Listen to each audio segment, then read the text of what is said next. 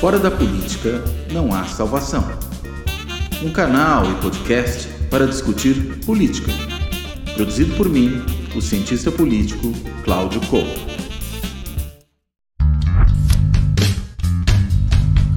Olá, bem-vindos a mais um Política na Veia, esse programa que é uma parceria entre a Carta Capital, a TV de Gênero do Luiz Nassif e o Fora da Política Não Há Salvação, do cientista político Cláudio Couto. Estamos aqui, essa é a 15ª edição do programa, que muito nos alegra e também é a última edição do ano.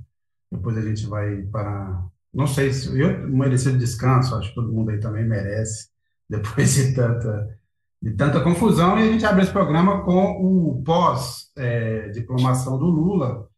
O Lula ontem, obviamente, fez um discurso na linha do que era esperado, o Alexandre de Moraes também, mas a grande, o grande momento de ontem foi essa essa versão, vamos dizer, a, a, a, quarta tentativa ou quinta tentativa do Capitólio à brasileira, que foi o grupo de, que tentou invadir a Polícia Federal por conta da prisão de um, de um cacique bolsonarista que tem ligações estranhas aí com a prostituição e o narcotráfico. Além dessa tentativa de invasão da Polícia Federal, é, a gente viu também aí a queima de alguns automóveis em Brasília, cinco carros foram queimados, ou oito carros foram queimados nesse, é, nessa manifestação. E eu queria, obviamente, vamos começar desse ponto, depois a gente fala da diplomação, que teve ali alguns momentos importantes, mas vamos começar desse ponto. E eu queria só chamar a atenção, é, antes de, de, obviamente, cumprimento o Nassif, cumprimento o Claudio Couto, mas queria chamar a atenção antes para um ponto que é o seguinte: é, quem deu a resposta a esse assunto foi o, o Flávio Dino. Eu vi várias críticas ao Flávio Dino. O Flávio Dino talvez não tenha sido tão firme, mas o que me espanta em toda essa história na Silvia Cláudio Couto, é que parece que realmente quem está governando é o governo que não assumiu ainda.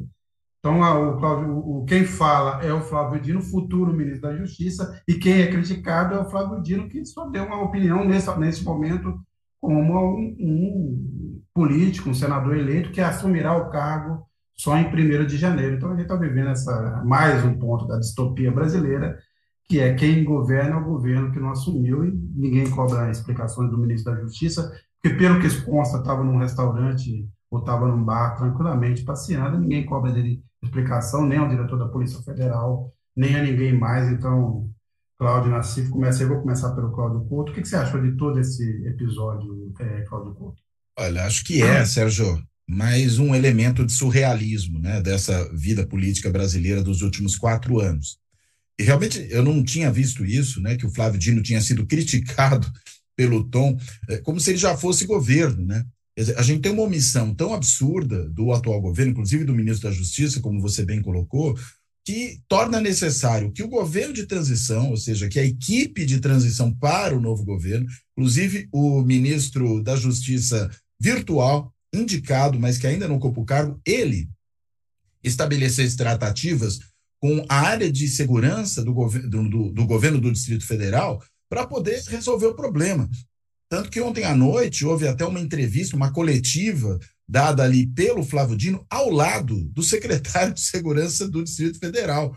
Né? Só que um é de um governo que já existe, né? um governo que já está em funcionamento, deve continuar, porque o, o, o Ibanês foi reeleito.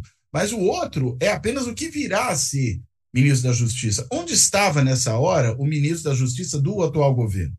Onde estava o general Heleno, né, o pequeno, né, do Gabinete de Segurança Institucional, que seria a pessoa responsável por tentar comandar um aparato de inteligência, de segurança, para evitar aquilo. Inclusive, onde estavam os chefes militares, que estão, na realidade, cruzando os braços diante da ocupação de áreas militares em que só as forças de segurança das próprias Forças Armadas podem agir, Polícia do Exército e por aí vai, para poder tirar dali os manifestantes. Né? Então, na realidade, todos, né, e todos parte desse governo, condescendendo com essa situação, que foi gravíssima ontem. Ontem eu creio que a gente realmente viu situações que podem ser classificadas como terrorismo doméstico. Eu não consigo ver de outra maneira uh, algo como manifestantes que tentaram atirar um ônibus de cima de um viaduto. O que, que é isso? Vai cair sobre quem esse negócio? Né? O que significa atirar um ônibus? Tacaram fogo dentro de um ônibus, ainda com o motorista dentro do veículo. Né? Então, são essas as pessoas, os bolsonaristas, os que apoiam o Bolsonaro, que estão ali protestando.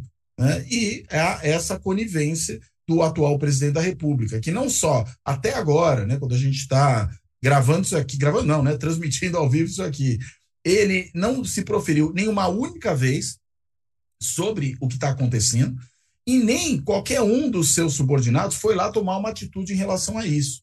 Ou seja, na realidade, o governo Bolsonaro, que nunca foi um governo normal, sempre foi um governo movimento, né, um governo de ativação, né, de incitação da horda que lhe dá a base, uh, ele voltou a operar dessa maneira agora. E mais, alimentando, consequentemente, essa radicalização. E imagino que talvez quanto mais próximo nós estivermos da posse, talvez mais cenas de radicalização a gente corra o risco de ver. Acif. É, vou pegar alguns pontos aí, né? De, é, ontem, não, é, um é, dia desse aí, eu levei um professor de Campinas, da Unicamp, que mora numa rua que está cercada aí pelos manifestantes lá perto de um quartel. E, e ele, para entrar na casa dele, ele precisa entrar na rua. Ele foi barrado por um policial, uma polícia de segurança do Exército. Polícia de segurança do Exército. Daí ele conseguiu entrar, daí ele, ele comenta, às vezes, nas, nas televisões locais lá, do PCdoB e tudo, passou a ser ameaçado, pessoas batendo na garagem da casa dele, dando murros e tudo. Outro dia eu vi dois, dois vídeos aí, um deles com o sujeito apresentando a esposa do general Vilas Boas. Então, o que está ocorrendo é o seguinte: essa falta de ação da, da, do Exército, é muito importante o que o Cláudio Couto colocou, é o Exército que está nisso aí. É, a falta de ação do ministro da Justiça e do Bolsonaro é para não desestimular. Eles querem um crescendo. Ninguém quer correr a responsabilidade de ser eh, depois indiciado aí por conspiração e tudo. Até aquela Carla Zambelli que não fala mais nada. Então, eles têm as rodas dele, estão estimulando aí para. E é um, isso é uma pessoa profundamente covarde, porque eles colocam famílias, colocam senhoras, colocam familiares de militares aí, que são pessoas que não são bandidos, dando retaguarda para bandidos. A, a, mulher do Vilas Boas estava numa dessas manifestações? Eu vi uma gravação do sujeito chamando a senhora lá, falando, essa aqui é a senhora do general Vilas Boas. Um desses vídeos que correm aí, que, é, aqui, aqui, é, aqui em São Paulo, eu tenho Ele que até outro dia tinha um cargo na presidência da República, né? Pois é. Sim. Aqui em São Paulo eu tenho familiares que moram na rua Abílio Soares lá, que viram pessoas de preto armadas. Ou seja, é a polícia, é, é o exército colocando sua polícia especial para proteger as pessoas. Só que agora já caminhou para o terrorismo, como foi colocado aí. Esse terrorismo é fruto direto, digamos, dessa falta de, de ação. Então não adianta dizer que o pessoal aqui reza o Pai Nosso, reza é, eles estão estimulando e estão querendo, por um efeito de atuar nos bastidores, aí que haja uma explosão popular espontânea, entre aspas, aí. Ontem, por exemplo, a maneira que eles tiveram para manter iludidos aí os, o pessoal que acampa aí, que é mais pacífico, é, foi espalhar que era, era a esquerda que estava fazendo, fazendo a bagunça. Sim, sim, tinha, tinha infiltrados. Né? É, é, hoje o ministro da Justiça... Black Blocs o ministro da Justiça, o, o, presidente da República e o comandante do Exército estão diretamente implicados nesse, nesse movimento terrorista. Mas, mas, qual, qual, é o cenário que ele tem? Porque é, se você olha desde o fim da, da, da eleição para cá, você tem atos mais é, violentos, mas com menores. Quer dizer, essa mobilização que você é, levanta na cifra, ela não se concretizou até agora, embora a gente tenha até o dia primeiro aí para que ela aconteça. Em tese, esse é o, seria o dia D, né? A posse é. do Lula. Mas é, vocês acham que podemos caminhar para algo mais preocupante, menos patético do que a gente viu até agora? Estão tentando, estão, né? Toda declaração do Bolsonaro, não é nada explícito, mas aquilo, confie na gente, confie na gente. Ou seja, estimulando para que continue é, a ocupação. E, obviamente, você tem uma contagem regressiva aí para o foguete disparar dia, dia, dia primeiro. Se vai ser bem sucedido ou não, espero que não. Espero que não, né? Mas que todas essas pessoas vão ter que ser investigadas depois, inclusive o comandante do Exército. É importante ressaltar isso, porque é, é, é a falta de ação do Exército numa área que ele deveria zelar que está que tá estimulando é, é, esse, esse terrorismo, né? É, ontem o Flávio você está colocando, ontem, inclusive, uma ação de apoio, né? É, mobilização. Ontem, ontem, na declaração do Flávio Dino, ontem ele disse que todos serão punidos, todos serão investigados e punidos. A ver, porque isso também depende ali, vai depender muito, da, nesse caso, da boa vontade da Polícia Federal, já que eu não sei se dá para contar, por exemplo, com a Secretaria, Secretaria de Segurança do Distrito Federal para algum tipo de investigação. É. Mas o Alexandre Moraes também foi muito incisivo no, no, no discurso isso. dele. Então, é, ele, eles sabem, eles sabem o seguinte: não dá para tergiversar. Você tem coisas que você tergiversa, você, até com o orçamento secreto, você pode, por uma questão de estratégia política ou tudo, mas com isso não dá para tergiversar. Né? Isso aí seria trazer o, o inimigo para dormir na sua cama. Né? Agora, o que vocês acharam da entrevista do Zé Múcio? O quanto vocês acompanharam? O que vocês acharam dessa primeira é, explicações do futuro ministro da Defesa? Bem, eu vi trechos, eu não cheguei a ver inteira a entrevista dele. Você está falando da entrevista dele à Globo sim, News, né? A Globo News, sim, sim. Isso. É, e o que eu vi é algo que explica porque ele foi escolhido, né? É um sabonete, né? É um sujeito tremendamente acomodatício, né? Chegou até mesmo a aliviar para o Bolsonaro naquele momento. Acho que é uma estratégia que ele tem de poder ali, digamos, ser um interlocutor confiável para os militares e acabar funcionando como uma espécie de colchão entre os militares que foram partidarizados de maneira muito intensa nesse governo, né, foram incorporados ao governo como se fossem membros de um partido político, um partido que dá sustentação ao presidente da República, que até não disputa eleição, mas opera na lógica do partido, né, tendo uma agenda própria, tendo é, uma militância voltada em torno de um líder, tendo uma ideologia, tudo aquilo que caracteriza um partido, exceto disputar a eleição, as Forças Armadas tiveram nesse período e isso se é, isso culminou com a presença lá de 8 mil militares, segundo alguns levantamentos, dentro das posições de governo.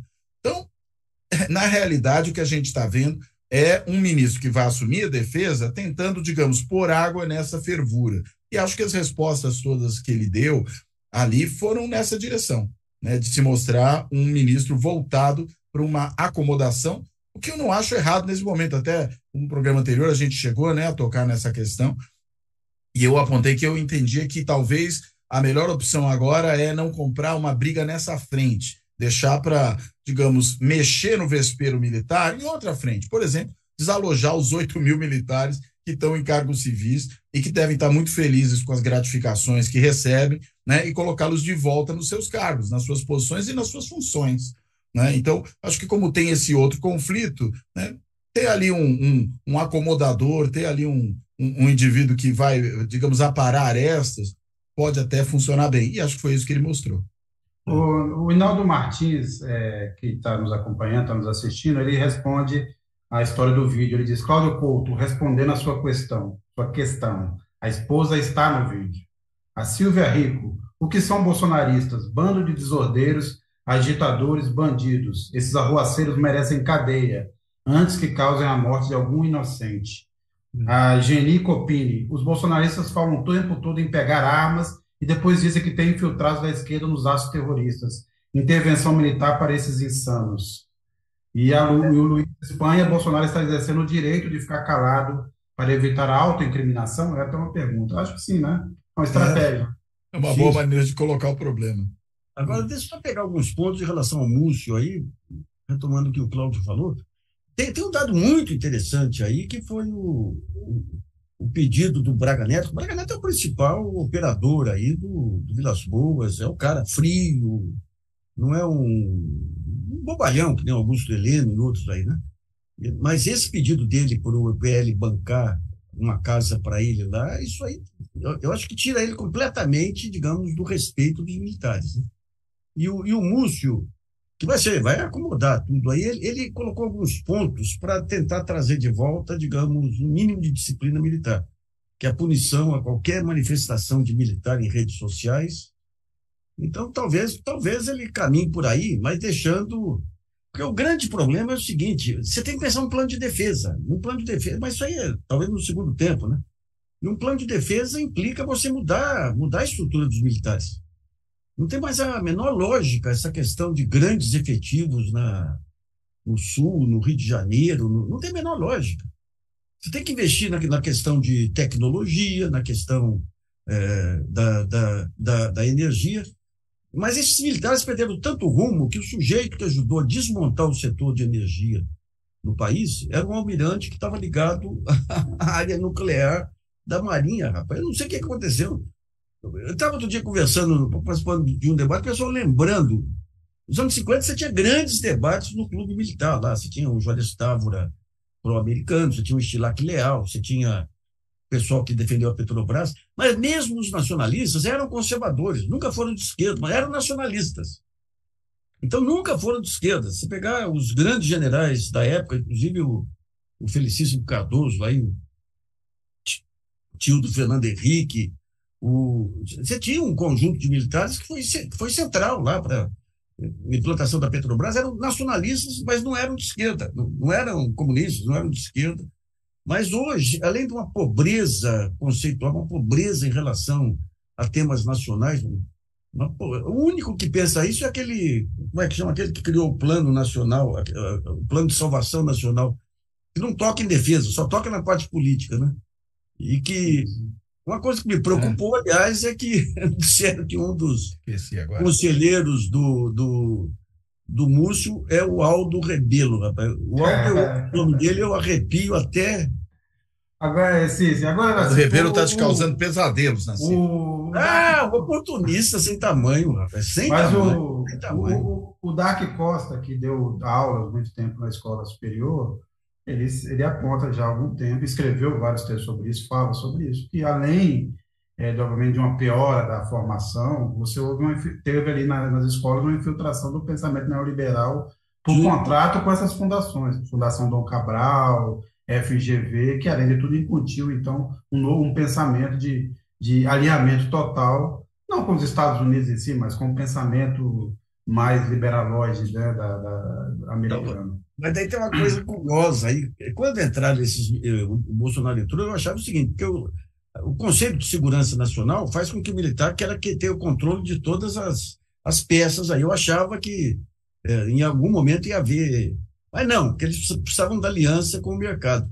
Mas daí esse plano militar, ele traz muito do modelo chinês e do modelo Ciro Gomes.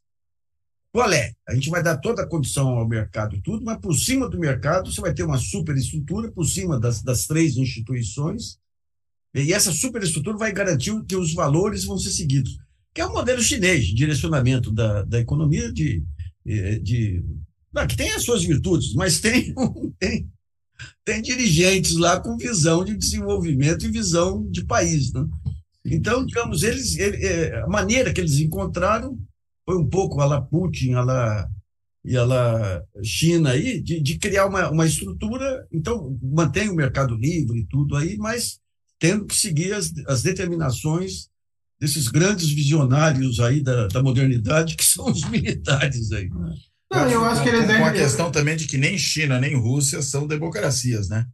Mas, claro. Mas eu acho que eles estão, além de tudo, eles estão eles estão contaminados por a ideia de que é preciso salvar o Ocidente e que o único país que vai fazer isso, a única potência, será os Estados Unidos. Portanto, a gente precisa se alinhar contra essa chegada do, né, da China, que é, além de tudo, nessa altura, se tornou uma coisa, para mim, inevitavelmente a história não é favas contadas, ela não está dada, ela muda a cada momento, né? Vamos lembrar do grande do Fukuyama dizendo que era o fim da história e depois revendo sua visão. Eu não, não me atrevo a, a esse ponto, mas né, quando você olha a dinâmica desse momento, claramente o, o rolo compressor a favor da China nesse momento não tem ninguém que pare, né?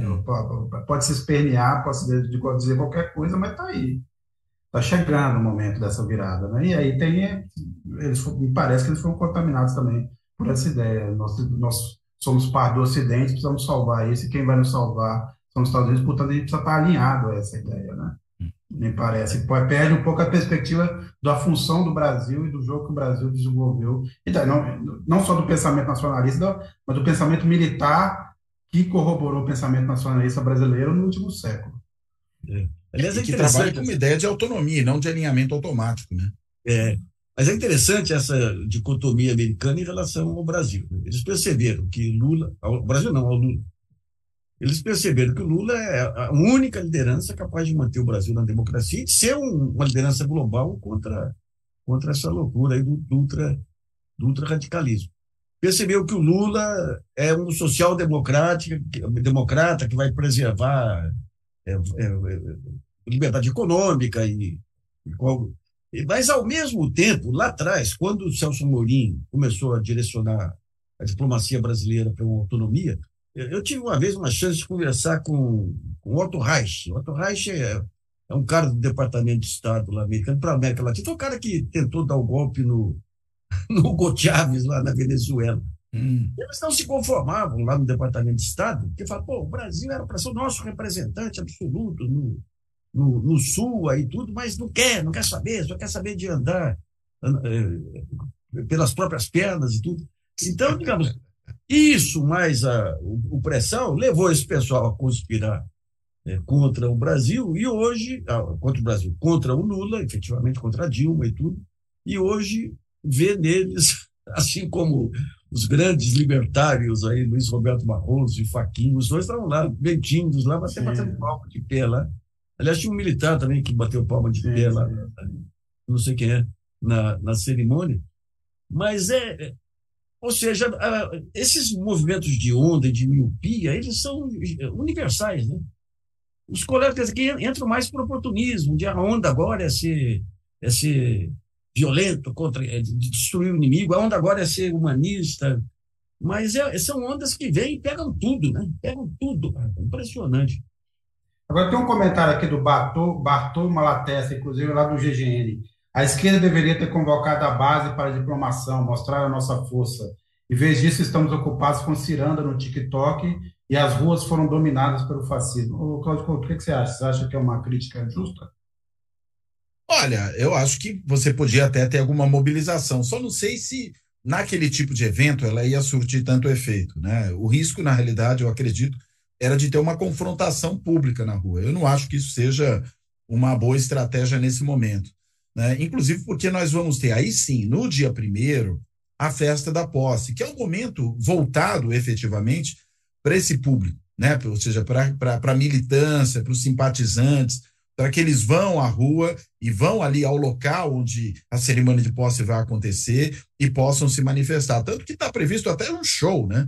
Você vai ter vários artistas ali que foram convocados né, pela Janja para poder tocar e animar o público que vai estar tá lá. Ontem era um evento recluso ah, dentro ah, ao Tribunal Superior Eleitoral, as pessoas não tinham acesso ali, era mais fácil ter acesso vendo a televisão, né? Podia ser a TV Justiça ou alguma das TVs aí especializadas em notícias transmitindo, do que ficar ali na frente. O risco maior era, diante do que a gente viu ontem, inclusive, ter uma confrontação na rua entre apoiadores do Bolsonaro e apoiadores do Lula. E, evidentemente, isso não pegaria bem para o novo presidente. Né? Esse povo tem que ter corda para se enforcar sozinho. Né? Acho que se a esquerda fosse a rua ali, na, na realidade estaria caindo na armadilha, na provocação desses sujeitos. Eu discordo do Malatesta, né? que tem até o sobrenome de anarquista. Né? É. é o, quando começaram a, as ocupações de estradas, houve alguém aí que sugeriu que o MST fosse lá para combater.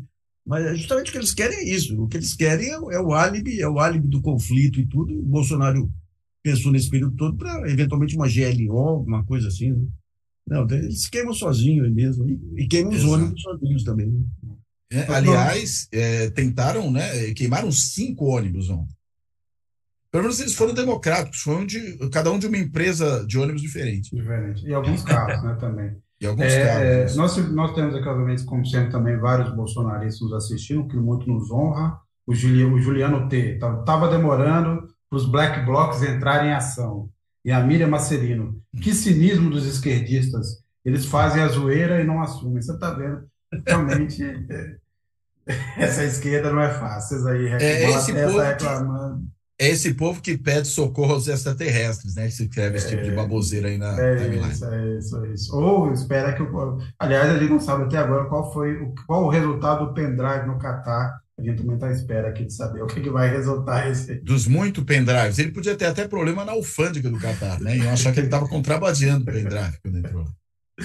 Mas ó, o Lula ontem foi diplomado, ele e o Gerardo Alckmin, É, a gente teve aí o discurso, eu achei o discurso do Lula assim, o mais emocionado dos que eu vi desde o início da campanha. Eu acho que ali foi o momento da catarse, né? Ele até ficou meio mal depois. E mal assim, ficou meio desgastado diante de realmente um choro e uma indignação que estava reprimida há muito tempo, diante de vários participantes ali que corroboraram a sua prisão, né? Só faltou ali o Sérgio Moro e o Deltan Dallagnol na plateia. E o Fux, mas... em Fux e Trust. É. Que mas, a gente, mas a gente estava lá, né? Não, o Fux, o Fux não estava mais leve lá, né? É, é, e, e Aliás, o Fux até poderia ser convidado para a festa da posse para tocar ali uma guitarra, né? Quem sabe? Mas a gente, antes, antes a gente discutir esse ponto da diplomação, sobre quais os discursos foram importantes, eu tenho a impressão de que o Alexandre de Moraes foi mais, mas assim, apropriado para o momento. O Lula fez o discurso de quem ganhou, então tem que ser magnânimo. Mas vamos assistir rapidamente só um trecho do que o Lula é, falou ontem, um desses momentos em que ele teve, ou o momento em que ele estava emocionado. Cacá? Minha querida presidenta Dilma Rousseff, meu querido presidente José Sarney,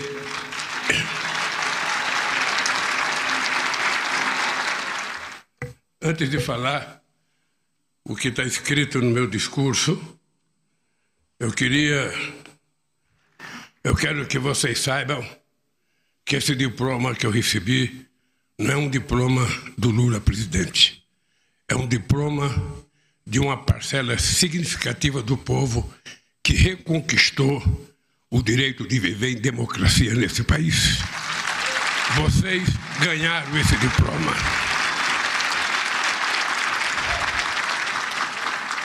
Em primeiro lugar, quero agradecer ao povo brasileiro pela honra de presidir pela terceira vez do Brasil.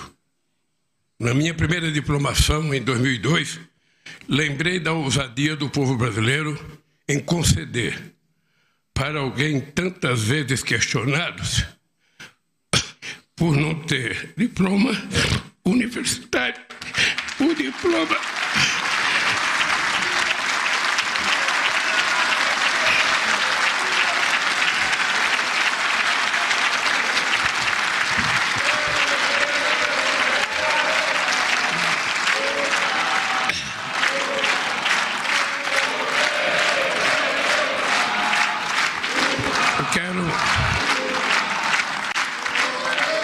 quero pedir desculpas a vocês pela emoção. Porque quem passou o que eu passei nesses últimos anos está aqui agora é a certeza de que Deus existe e de que o povo brasileiro é maior do que qualquer pessoa que tentar o habito nesse país. Cláudio Couto, como é que você viu esse pronunciamento do Lula? Olha, eu acho que é um pronunciamento, primeiro, enfim, simbólico do ponto de vista do tipo de vitória que significou a eleição dele. Acho que algo que já estava claro na própria construção da coalizão ou da coligação que apoiou o Lula no primeiro turno, e ele mesmo fez referência direta a isso, né?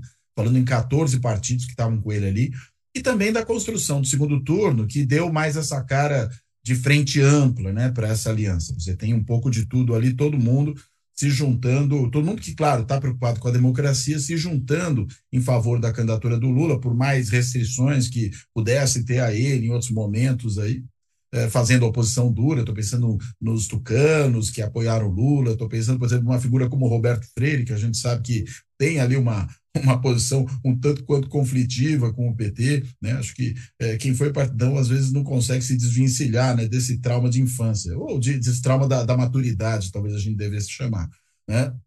E o Roberto Freire tem essa dificuldade, mas enfim, manifestou-se a favor e vários outros, né, empresários e tudo mais. E acho que o discurso dele procurou deixar isso claro. Né? Ele falou disso, falou da vitória que foi uma vitória da democracia brasileira e não foi só uma vitória dele, e até houve um levantamento, que acho que foi feito pelo site Congresso em Foco, que mostrou que democracia foi a palavra mais presente no discurso. Né? Acho que esse foi o sentido, não só do discurso, né? como fica claro quando é a palavra mais presente. Fizeram ali uma nuvem de palavras, isso aparece com toda a nitidez. Mas é também é, quando a gente interpreta o que foi essa eleição até agora. Né? Tanto no discurso do Lula, como depois a gente pode falar também disso, no discurso do do Alexandre de Moraes, Alexandre o Grande. Né? E eu queria só ler aqui uma, um comentário da Beth de Brasília, né? portanto, estava lá no olho do furacão, a Beth, né? que diz o seguinte: ó, bom dia, estivemos sim na diplomação, só que era tudo com grade. É só olhar no Twitter.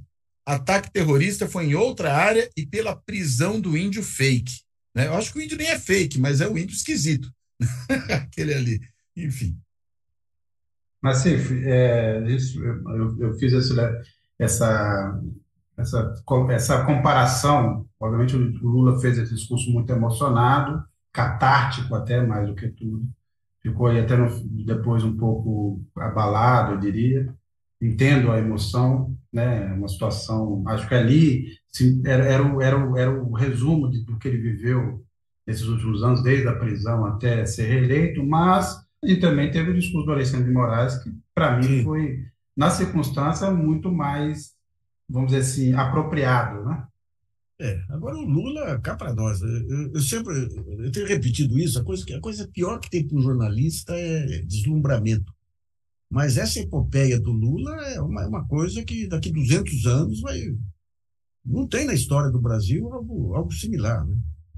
Algo similar sujeito que vem lá, lá, de, lá de baixo, que no momento de profundo de profunda revolta popular, ele consegue colocar os movimentos debaixo de um partido político, canalizando, coisa que a direita não conseguiu fazer.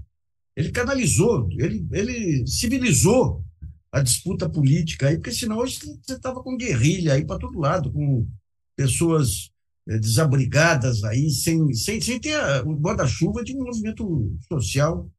Ele faz tudo isso, é eleito. É, tem dois Lulas, até 2008, aí que eu estava revendo meus artigos, eu era muito crítico em relação ao Lula, até 2008, Lula do Palocci e do, do Meirelles. Né?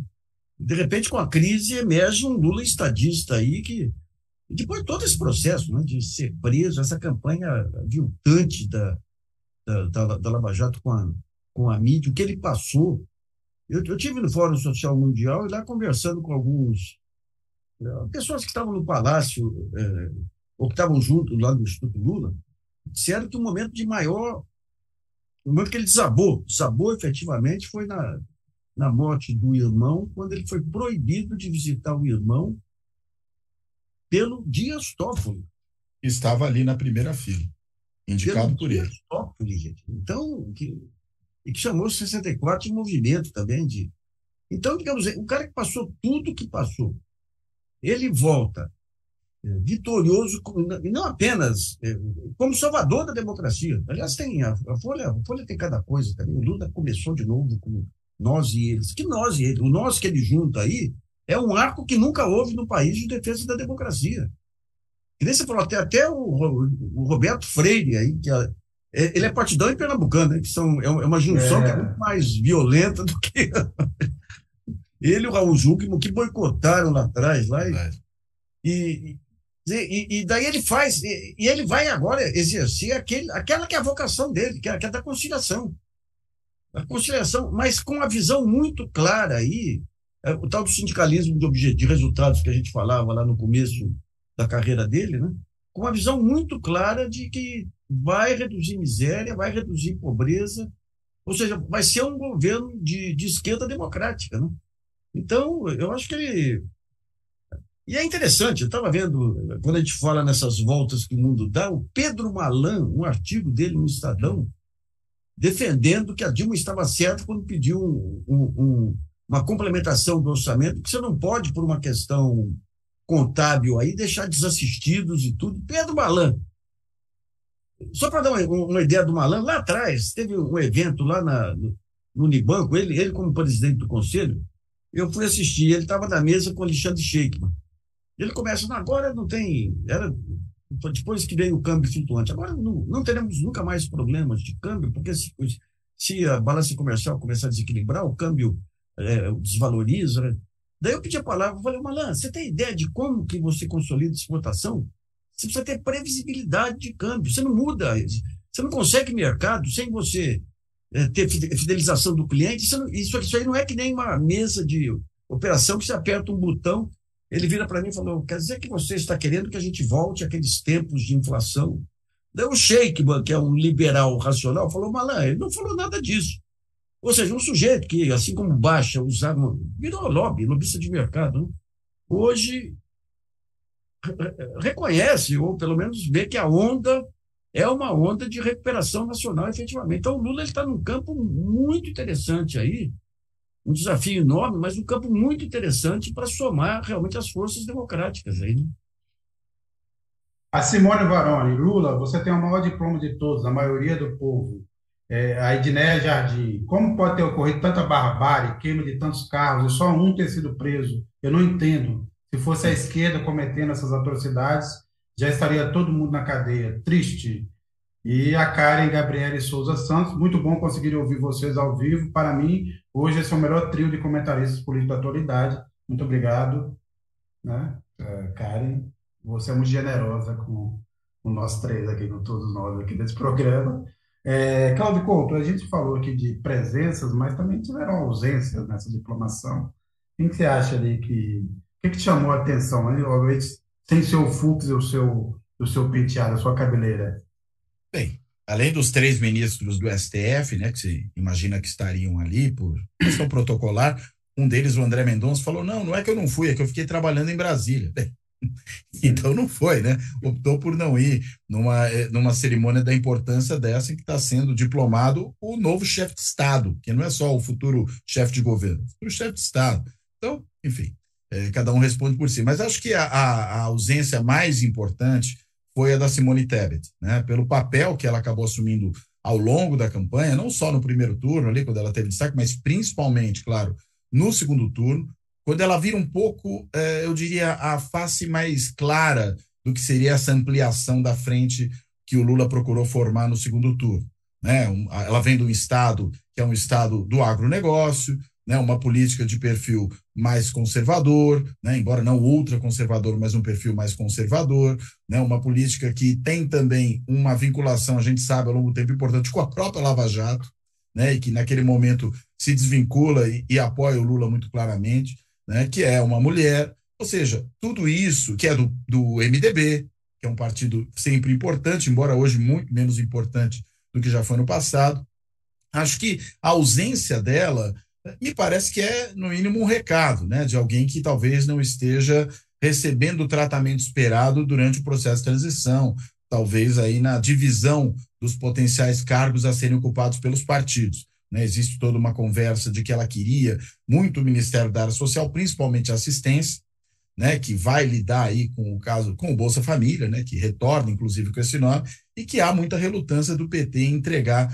essa pasta para ela. Né? A ver, quando você faz um governo de, coalizão, você tem que partilhar poder. Quando você faz um governo de coalizão de frente ampla, você tem que partilhar mais poder ainda. Então, algumas coisas óbvias, né, que valeriam, digamos, para um governo de corte mais nitidamente partidário, que pode ter sido o Lula 1 e o Lula 2, né, em que ali era uma vitória do presidente do PT. O Lula 3 tem uma outra feição por conta não só do que foi a campanha, mas do que foram os últimos quatro anos. Então, imagino que há mais espaço aí para abrigar aliados. Mas não sei se é disso que se trata, né? Suponho que seja. Acho que é importante demais esse evento para alguém que assumiu o papel que ela assumiu, com a, com a proeminência que assumiu, esteja ausente nesse dia, se não for para mandar recado. É, tá, tá, clara a dificuldade do Lula de montar esse governo, tanto que não, tudo indica que não nessa semana não teremos mais nenhum, nenhum tipo de anúncio de ministro as negociações continuam, agora se fala em dividir o planejamento em duas pastas, planejamento e gestão, que também não, eu não entendo qual seria o sentido de fazer essa medida, mas justamente a dificuldade de negociar com essa frente, não só dos partidos que tiveram na campanha, mas dos partidos que ele precisa integrar na base para não ter nenhum problema durante o mandato. Mas assim, eu te interrompi, você ia comentar. Não, não, em relação é, a, a, Tebet, obviamente o papel dela foi, foi, foi muito importante lá. Agora, o, a questão é que o estado da arte do, do PT é nas políticas sociais. O PT, política cambial e monetária, foi um. Agora, agora não, agora é diferente. Aí com o Haddad, a gente espera que seja diferente. Mas foi uma, uma, foi uma continuação do, do Fernando Henrique e da, da, da financiarização. É, se você olha no, no, período Lula, você teve indústria, comércio, agricultura tiveram um desempenho relevante aí, mas as políticas sociais é que foram estradadas. Né? A Teresa Campelo é uma pessoa de, de nível internacional. Né? Então é só o local que eu vejo. Agora eu queria chamar atenção aí para um papel, um papel desempenhado pelo Haddad. Aliás, tem um artigo muito bom do Thomas Trauman aí no, recentemente na Veja. Você vê que você vê que a Veja, de vez em quando, é, o papel do Haddad em todo esse, esse período aí, e, e porque veja bem, o, o Haddad não é um político malicioso, desses que quer aproveitar oportunidades, e o, e o Alckmin não é. Quando teve aquele, aquele, aquele, aquela carência de água aqui em São Paulo, que São Paulo correu o risco de não ter água em São Paulo. O, o, o Alckmin travou, travou. E, e, o, e o Haddad montou uma reunião com prefeitos da Grande São Paulo e tudo aí. Ele tinha todas as condições ali de assumir o papel de liderança do Estado. E ele não quis, ele incluiu o Alckmin, ele foi. se comportou de uma forma, de uma forma civilizada aí, mas de uma forma sem, sem oportunismo político, digamos. E o Alckmin também é uma pessoa que ele tem. Não é um cara brilhante, efetivamente, definitivamente não é, mas é um cara que o conceito eu não sei se o conceito de lealdade dele política é algo meio raro nesse, nesse, nesse mercado nosso. Né? Ele foi traído pelo Serra, foi traído pelo Alckmin, pelo, pelo Dória. Então, é, foi, foi o, o Haddad que traz o, o Alckmin para o Lula. E o Alckmin vai desempenhar um papel bom aí como tarefeiro, como avalista. E, e ao mesmo tempo, ao mesmo tempo, ele, ele, ele, ele na, na área econômica, ele faz, traz a Marina também, que foi um outro, um outro dado relevante. E na área econômica, eu acho que ele vai ter o grande papel lá de ser o grande articulador, porque a recuperação da economia não é ação. Esse mercado é demais, rapaz. Eles acham que com ação de, de política monetária e cambial você, você muda ou não muda. É, é, é, muito mais do que isso, né? Então, um processo de recuperação da economia tem que ter ações articuladas entre BNDES, entre planejamento, entre MDIC, entre algumas, algumas organizações que foram criadas aí, que, a, que nem a Agência Brasileira de Desenvolvimento da, da, da, Indústria, que a Dilma nunca utilizou, entre SEBRAE, entre agricultura familiar, é um processo de articulação de diversos atores, em que a Fazenda entra criando os instrumentos é, é, creditícios, monetários. Eu acho, eu tenho a impressão, não é informação, mas é a impressão que o, que o, o Haddad vai ser esse grande articulador. E para mim o Lula vai deixar ele com essa grande articulação, com o Rui Costa lá fazendo, parece que é um, ele é um executivo competente também, e o, e o, e o Alckmin tratando do varejo político. Para mim, o Lula, ele, o papel que ele se desenha aí para frente vai ser de ser um ator mundial aí contra, contra essa outra direita, sabe? Mas então, essa, essa, essa, circulação que até eu não consegui até agora completa, até porque faltam muitos nomes, compreender como é que vai se dar a operação é, no, no, governo Lula, por exemplo, quem vai ser? Será o Alckmin, o articulador político? Você vai abrir mão de ter um, um, um ministro específico para isso? Antes disso, só um comentário na Nildo Cabral, lá do, do GGN.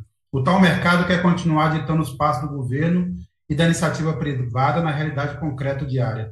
E tem outro ponto, por exemplo, você tem hoje agora já tem cobranças de fatura. É, eu, eu, sei que você tem esse apreço aí pelo Haddad, mas o Haddad cobrou a fatura de não estar na educação e ir para um ministério, vamos dizer assim, mais relevante e acabou levando a fazenda. E tem essa história agora que o mercadante pretende o BNDES.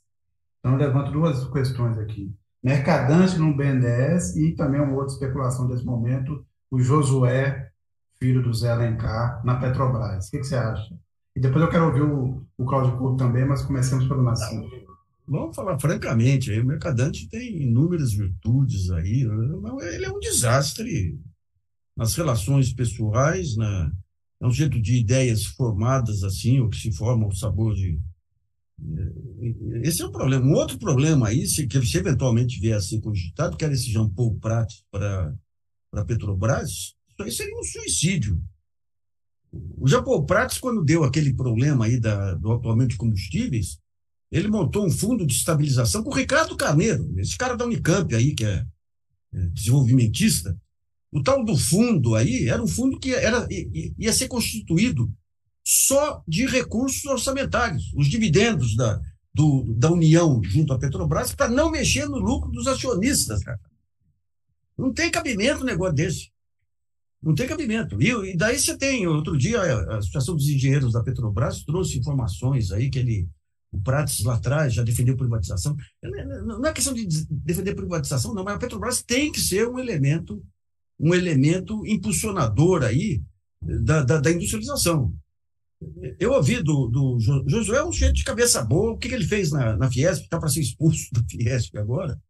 Ele levou um conjunto de economistas de pensamento desenvolvimentista moderno lá para e a partir desse conselho de economia ele começou a tentar mudar alguns princípios lá, mas lá, lá é fogo, né? Porque lá, lá é, um, é um cartório, né? Ali esse, esse é um desafio que vai ter que ser feito, que você vai ter que remodelar os sistemas de representação empresarial. Você pega a Fiesp aqui com o SCAT, Ali você tem sindicato de guarda-chuva, sindicato da padaria de Ribeirão Preto, sindicato da padaria não sei das quantas, vivendo com setores industriais, eh, industriais pequenas ou, ou, ou, é, ou panificação é considerada sem, sem, sem, falar na CNI que um presidente que não tem indústria. Né? Ah, você pega o Rio de Janeiro, aquele está 20 anos lá, o Jorge Hilário, que é o Hilário não, o Jorge Hilário é o irmão dele, né? Ah que o único mérito dele é, é ser filho do, de, de, um grande industrialista brasileiro, que foi o pai, João Pedro Gouveia Vieira, um grande cara aí, que era um advogado que assumiu a Ipiranga lá atrás, dos argentinos e tudo, né? Mas a representação industrial, e eles têm estruturas aí da, C, da CNI, você tem aqui a Ciesp, você tem tem que ser tem que ser tem que ser aproveitada, mas tem que ser aproveitada nas mãos de pessoas que pensem a indústria, né? Então, eu acho que o Josué, eventualmente, na Petrobras, é, vendo, e, e na, ou, ou no Ministério de Indústria e Comércio, seria, seria um, quadro, um quadro precioso aí. Né? É, a é. questão é que aí vai ter que mudar, né? Se o Josué for realmente para a Petrobras, se o Mercadante vai a BNDES, só para pensar nesses dois exemplos, teria que pensar aí numa mudança uh, na lei das estatais, né? Ah, que foi aprovada durante o governo Temer porque ela, na realidade, cria ali uma série de limitações e obriga a que sejam conduzidos a esses cargos pessoas que já têm uma trajetória profissional dentro daquele setor. Né? E aí, no caso, o Josué, enfim, é de outro setor, né? setor têxtil. Né? O mercadante sequer é de qualquer um desses setores, né? um professor de economia na Unicamp, um político profissional, ou seja, está em outra jogada. Né? Então, precisa ver se o próprio governo vai ter a disposição de, para poder viabilizar isso, mudar a lei das estatais, que eu não acho que é uma operação das mais simples a ser feita. Eu, portanto, é. apostaria no mercadante, muito mais ali na cozinha do Planalto. Eu acho que o mercadante tem que ficar perto do presidente para ficar com, sob controle. Porque não, se o mercadante. Não faça, não faça isso com o Lula. Não, mas eu acho que ele vai fazer. Eu acho que o Lula vai colocar ele na cozinha okay. do Planalto. Secretaria da Presidência, algo assim? Alguma coisa assim, em que ele consiga manter o, o mercadante sob sua vista, né, para que o mercadante não faça muita bobagem. Pode, claro que o, o, mercadante pode falar coisas que o Lula simplesmente não vai acatar, vai fazer para usar uma expressão que eu ouvi certa vez de um amigo, ouvidos de mercadante, né? É, e, enfim, e segue em frente. Mas eu acho que ele mantido ali, ele é talvez capaz de causar menos atrapalhada do que se ele for para outro lugar. Né? É, é, um lugar onde ele tenha muita autonomia, onde ele seja um é. chefe eu acho que esse talvez seja o grande problema, que foi o erro que a Dilma cometeu, né? E aí o Mercadante tendo lá as suas ideias mirabolantes. Então, eu apostaria nele muito mais por ali e até talvez em funcionários de carreira, eventualmente da Petrobras, conduzidos a essa posição. A lei de estatais também acho que dificulta por ele ter sido presidente da Fundação Pessoa Branda. Acho que também tem esse, é, tem, essa, tem esse ponto. Né? E, inclusive, também o Gabriel Galípolo, que era o outro que estava sendo cotado, aparentemente também tem o mesmo problema que é sócio de uma empresa que tem interesse no setor e não poderia e tá, é, teria que se desfazer seja, da sociedade. É, aparentemente irá para alguma secretaria da fazenda. Consta é, que, que o caminho é esse. Agora Claudio conta esse ponto que a gente estava conversando é, que o Nassif levantou. Quem quem você acha que será o articulador político do governo Olha, ah, é, tinha até a questão do Alckmin, né? Eu imagino que o Alckmin vai ser, claro, um dos articuladores políticos. Não creio que será o único. Né? Acredito que, pelo que o Lula falou, né, que ele não vai ser ministro, porque ele já é vice-presidente, Isso vai dar ao Alckmin um pouco uma capacidade de transitar ali entre os mais diversos campos do governo. Né? Tudo indica que haverá um trabalho conjunto do, dele com o Lula, pelo menos a sinalização vai toda nessa direção. Até colocar o Alckmin como chefe da equipe de transição, acho que é um reforço dessa mesma sinalização. Uh, mas é claro que nisso, né, transitar por várias áreas inclui também, quando necessário, articular politicamente. Embora, sabendo como é o Lula, ele também vai ser um articulador político. Né? Teve coisa que destravou em Brasília, no caso estou pensando específico aqui, especificamente aqui, na PEC da transição, quando o Lula foi para Brasília, né? depois daquela semana lá convalescendo da cirurgia. Então, é, eu acho que isso aí é uma coisa que tende a ser dividida entre muitas mãos. O Padilha, né, que deve também ir para o Ministério de Relações Institucionais, aí vai ser formalmente o responsável principal pela articulação. E é um, um ex-deputado, né? Quer dizer, um ex não, um deputado, melhor dizendo, né? Que, enfim, tem experiência nas relações ali dentro da, da Câmara, sabe fazer negociação política. É, eu acredito que vai ficar um pouco nesse, nesse trio, mas, enfim, é, não, não, não. E claro, né? Aqueles que atuam como líderes do governo no Congresso, nas duas casas do Congresso e no Congresso como, como um todo. É, eu acho que nesse início ele acenou com um núcleo duro aí muito interessante, né? Que é o, o Rui Costa, o Flávio Dino, né, o próprio Haddad, o Padilha, que é um cara muito muito jeitoso, muito. Então, agora o mercadante, o Lula, o Lula ele tem uma resistência muito grande ao mercadante. Né? Aquela primeira entrevista que ele deu para um grupo de. Eu participei da entrevista, teve um almoço depois, ele passou. O mercadante não estava. Ele passou o almoço inteiro dando dicas de que a Glaze era a figura de confiança e dando pinicada no mercadante. Sabe tudo, aquele negócio todo. E tem que levar em conta o, o, quando começou o desgaste da Dilma, que mandaram lá Jacques Soares né, e outros aí para tentar salvar o governo, a maior resistência dos parlamentares era o modo, o tratamento que recebiam da Dilma do Mercadante.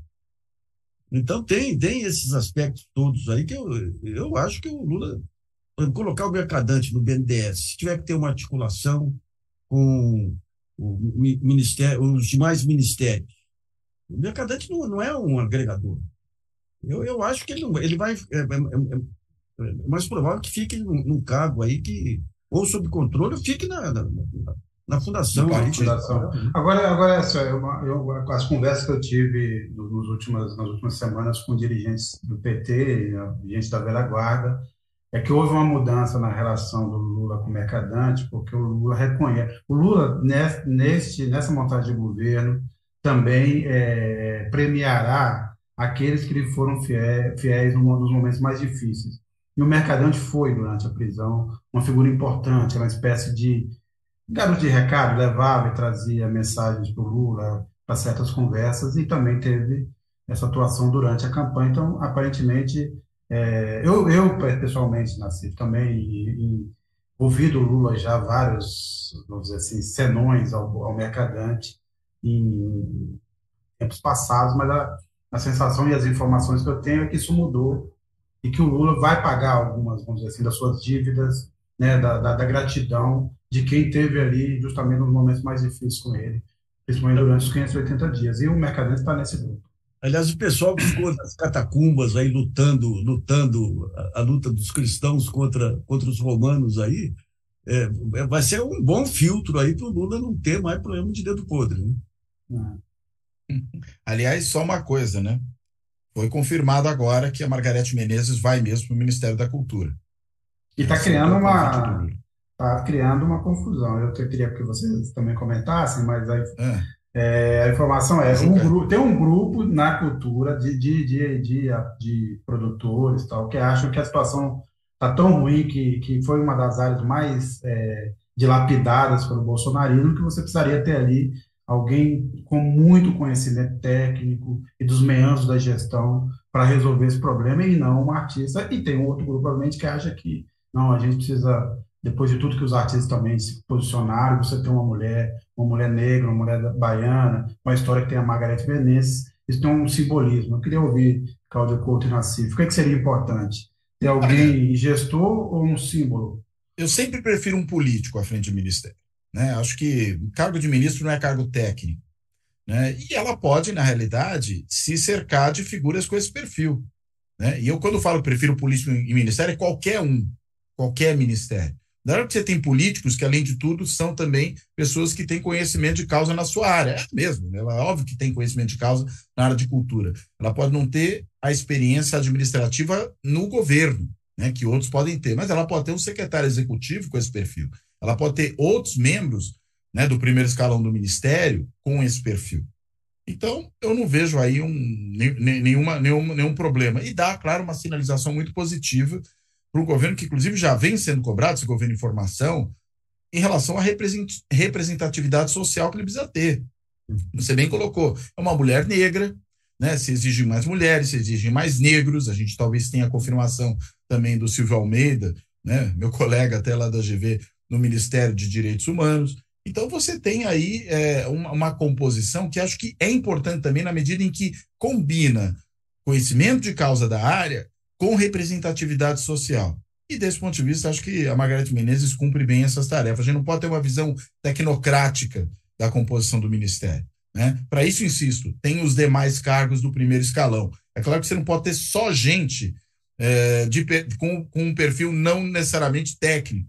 Você tem que combinar essas duas coisas. Mas o cargo de ministro é o cargo que dá direção geral, é um cargo essencialmente político. Se for um técnico bom, coincidir com isso também tudo bem.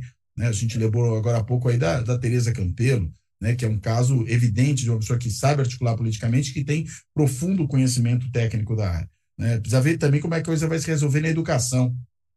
Né, com Isolda Cella, que tem uma trajetória muito positiva na educação, desde a Prefeitura de Sobral, são aí mais de 20 anos né, de experiência nessa área, foi também depois secretária do Estado do Ceará, e também contribui para o aumento dessa representatividade feminina. Então, eu acho que é importante levar isso em conta. É, eu, só, eu só lembro aí que talvez a melhor, a melhor gestão cultural que nós tivemos aí de, desde a redemocratização foi do Gilberto Gil. O e Juca Ferreira, né, na Secretaria Juca Ferreira, que já cumprimentou a, a nova ministra. É o Juca Ferreira e tinha um outro que era fantástico, era um bicho grilo já, de, que acompanhou, acompanhou os baianos lá em Londres, no exílio. Agora esqueci o nome, era uma figura fantástica, que tinha aquelas ideias e o Juca tinha aquela capacidade que o Juca fez lá com os pontos de cultura e tudo, sabe? é uma coisa excepcional, né?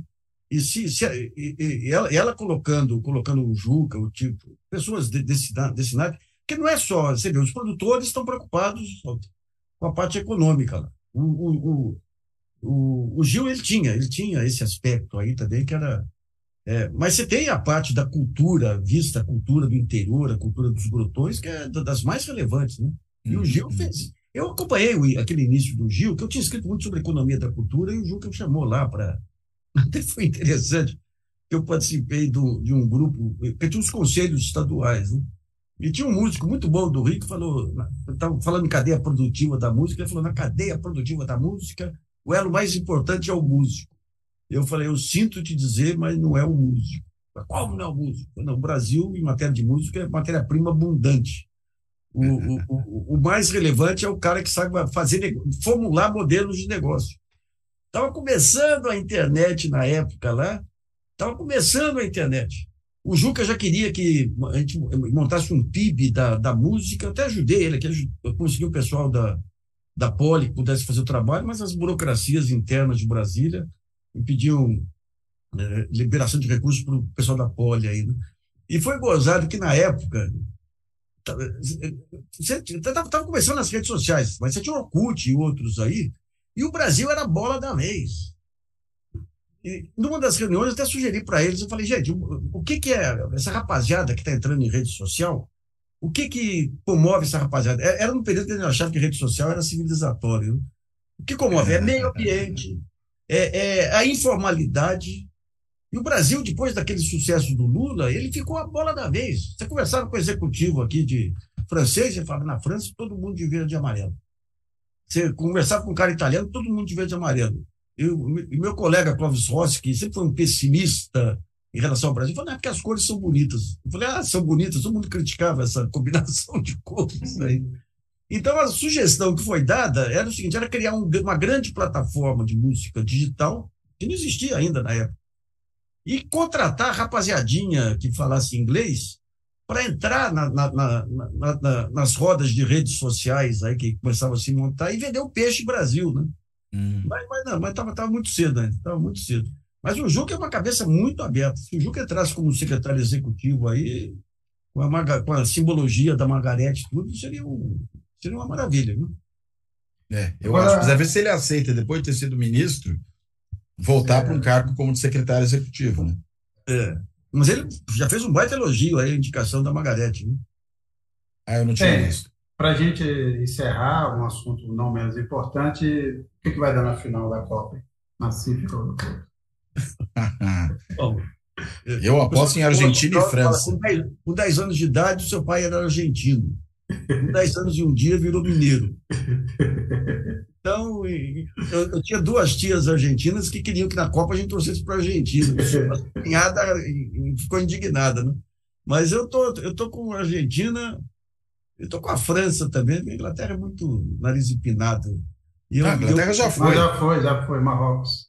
Ah, Marrocos? Marrocos, Marrocos. Ah, Marrocos eu vou torcer para o Marrocos, mas eu acho que vai dar França. Vai França, eu também acho. Gente, mas, mas talvez uma Argentina e Marrocos fosse interessante. Eu torço é, pelo Messi, eu, eu diria para você. Eu torço pelo Messi. Mas é uma coisa pessoal. Eu acho o Messi realmente merece.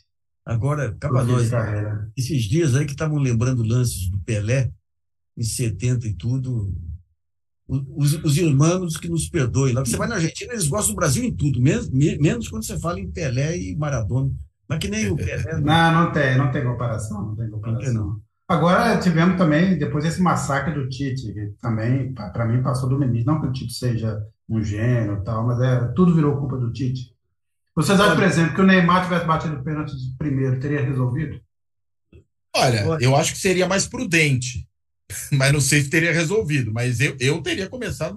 Porque se você começa já perdendo o pênalti, você já joga muita pressão em cima de quem vai bater depois. Você coloca o seu melhor batedor para bater logo de saída e ele acerta, os que vêm depois vêm mais confiantes. Agora, se você tem um garoto que é jovem, que é muito talentoso, pode ser, até ser um bom batedor de pênalti, mas está sob muita pressão. Vai lá, bate e erra, todo mundo que vem depois também fica pressionado. É. Então, eu acho que foi um erro isso. O Messi mas, foi o terceiro. Mas, mas né? acho que estou exagerando Messi, com o Tite também. O Messi, o Messi foi o terceiro. O Messi foi o terceiro. Pode lembrar. Mas o.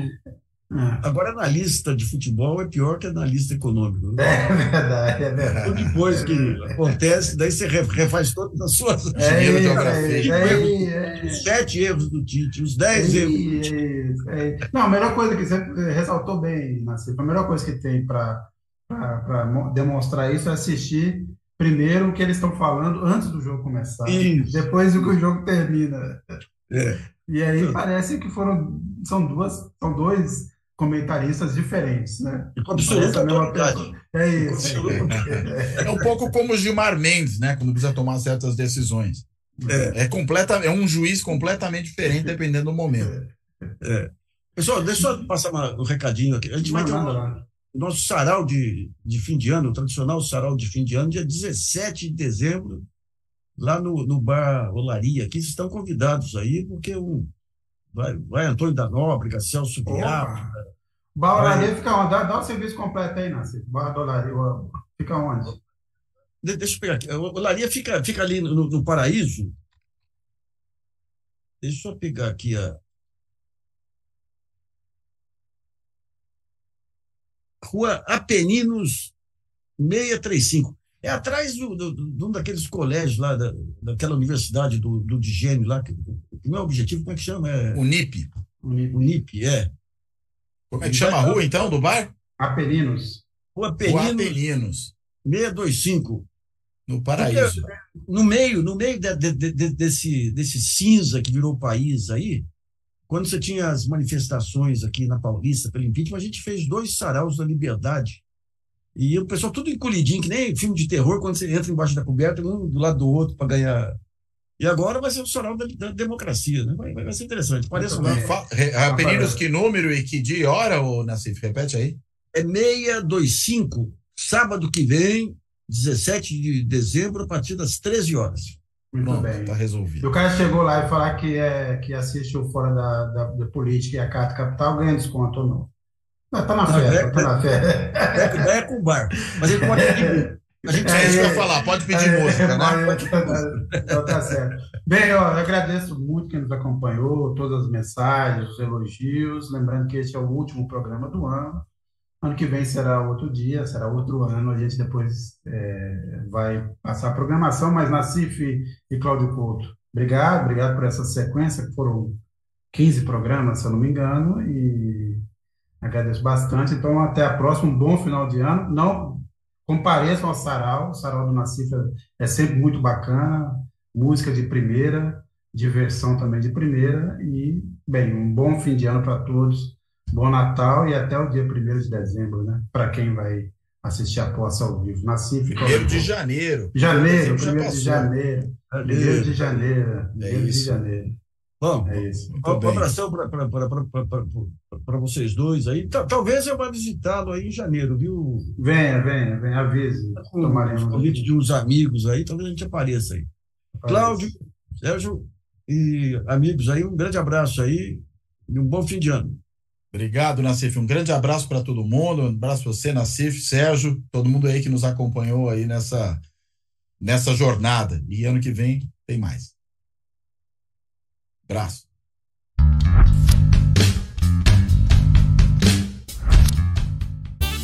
Fora da política não há salvação. Um canal e podcast para discutir política. Produzido por mim, o cientista político Cláudio Couto.